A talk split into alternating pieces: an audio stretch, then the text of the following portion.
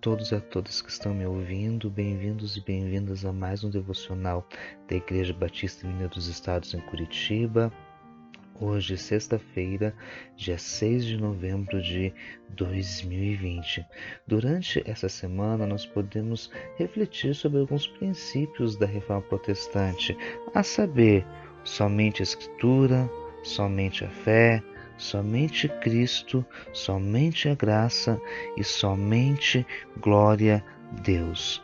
Hoje eu gostaria de refletir com você sobre um outro, que é o chamado sacerdócio universal de todos os crentes.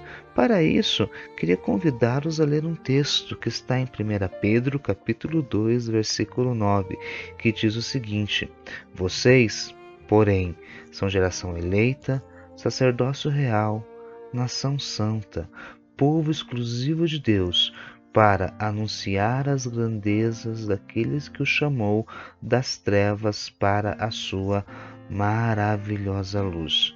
Em resumo, esse princípio de sacerdócio universal de todos os crentes significa que cada cristão, como discípulo de Jesus, é um sacerdote de Cristo como seria isso?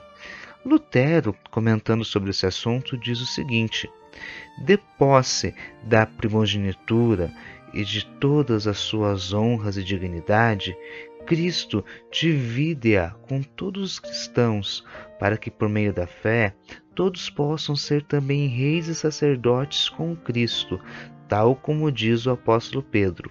Somos sacerdotes, isto é, muito mais que ser reis, porque o sacerdócio nos torna dignos de aparecer diante de Deus e rogar pelos outros.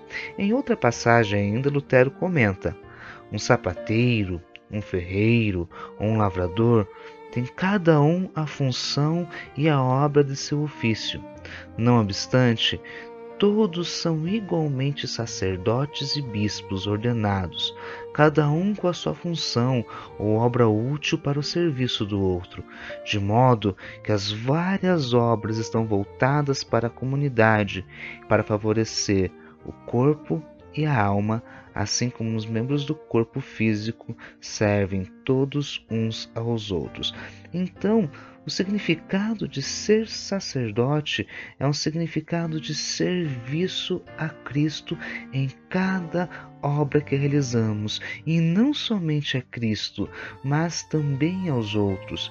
Isso implica que todos os cristãos, quando agem, eles agem como sacerdotes de Deus em cada serviço, em cada ação, em cada trabalho diário, trabalhamos a Deus em prol dos outros, testemunhando do reino de Deus. Que Deus nos ajude nessa nossa missão.